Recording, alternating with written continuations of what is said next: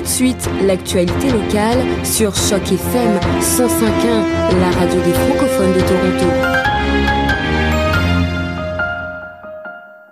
Un petit peu d'actualité locale, vous le savez, tous les matins, c'est nécessaire. Bien sûr, on va parler en plus de ces augmentations de près de 25 000 à 70 000 dollars pour le conseil d'administration euh, d'Hydro One. Ça, c'est une nouvelle assez particulière puisque euh, le conseil, en tout cas les membres du conseil d'administration euh, qui travaillent à temps partiel ont décidé de s'accorder une fraîche augmentation. Donc, comme je vous le disais, de près de 25 000 dollars, faisant passer leur salaire à 185 000 dollars selon des informations obtenues par CBC. Ces nouvelles informations ont été dévoilées alors que le prix de l'électricité, les salaires euh, des dirigeants d'Hydro One et la décision du gouvernement de privatiser partiellement le distributeur d'électricité sont au cœur de la campagne électorale. Les augmentations sont mentionnées dans un document fourni aux actionnaires en vue de la rencontre annuelle d'Hydro One qui aura lieu à Toronto demain après-midi. Selon donc des informations de nos confrères de CBC, il y a 13 membres au total dans ce conseil d'administration qui ont donc reçu chacun 160 000 dollars en dédommagement l'an dernier, la moitié en argent et l'autre moitié en action d'Hydro One. Euh, le président du conseil, David Dennison, a reçu lui-même plus de 260 000 dollars, aussi en argent et en part. Autant vous dire que ce sont des sommes absolument euh, colossales. je rappelle aussi hein, que le PDG Mayo Schmidt avait gagné 6 euh, millions de dollars l'an dernier en salaire. Et en bonus, apparemment, l'augmentation des compensations de ces membres du conseil euh, d'administration ont été recommandées par un consultant indépendant euh, selon un document qui a été consulté par CBC. Ce même document indique que le consultant a considéré les salaires équivalents chez Air Canada, euh, CN, Rogers Communication et encore Trans Canada. On va passer à la justice, un petit peu au fait divers, avec un homme blessé grièvement à la tête, en tout cas à la station euh, North York Center. Et ça s'est passé euh, hier. Un homme de 45 ans a été emmené à l'hôpital avec de graves blessures à la tête. L'homme a été blessé dans une station de métro euh, de la CTT. La police de Toronto dit avoir reçu un appel juste après 20 heures faisant état d'une personne qui aurait été heurtée par un train. Lorsque les ambulanciers sont arrivés sur les lieux, ils ont dit avoir trouvé un un homme avec de graves blessures à la tête. Les agents disent que la victime a été transportée à l'hôpital, mais qu'elle était euh, consciente et qu'elle respirait. Ni la police, ni les ambulanciers paramédicaux n'ont divulgué de détails sur les causes des blessures de cet homme. La CTT a suspendu le service de métro sur la ligne 1 entre les stations Finch et Shepard en raison euh, de l'urgence médicale. L'agence de transport a demandé aux clients d'utiliser des navettes ou la ligne d'autobus 97 Young pour se déplacer entre les stations euh, touchées. Le service a ensuite repris aux alentours de 21h50.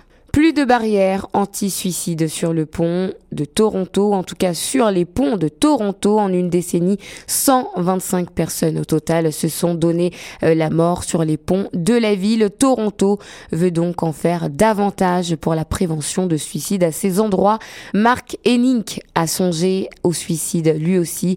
Euh, c'était en 2002 dans la ville portuaire de Sydney en Nouvelle-Écosse sur le bord d'un viaduc. Mark Henning a longuement hésité. Il était adolescent et aux prises avec la dépression. Ce n'est pas la première fois euh, qu'il avait en tout cas pensé euh, à se suicider. Il avait déjà tenté de mettre fin à ses jours euh, les années qui précédaient. Aujourd'hui, Mark Henning est installé à Toronto. Il est devenu défenseur de la santé mentale.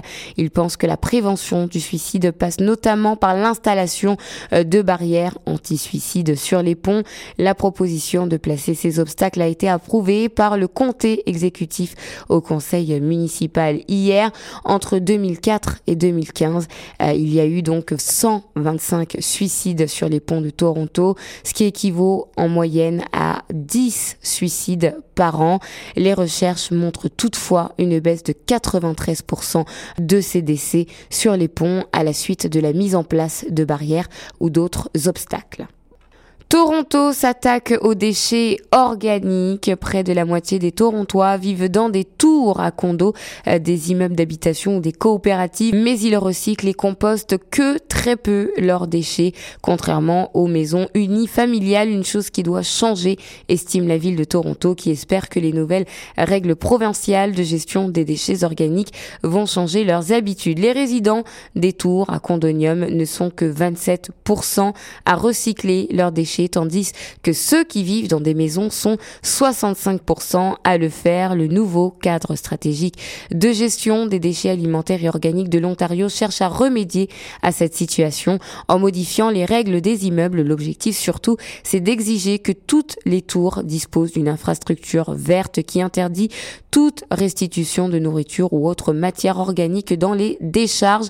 Environ 65% des immeubles d'habitation font partie du réseau de collecte des déchets de Toronto.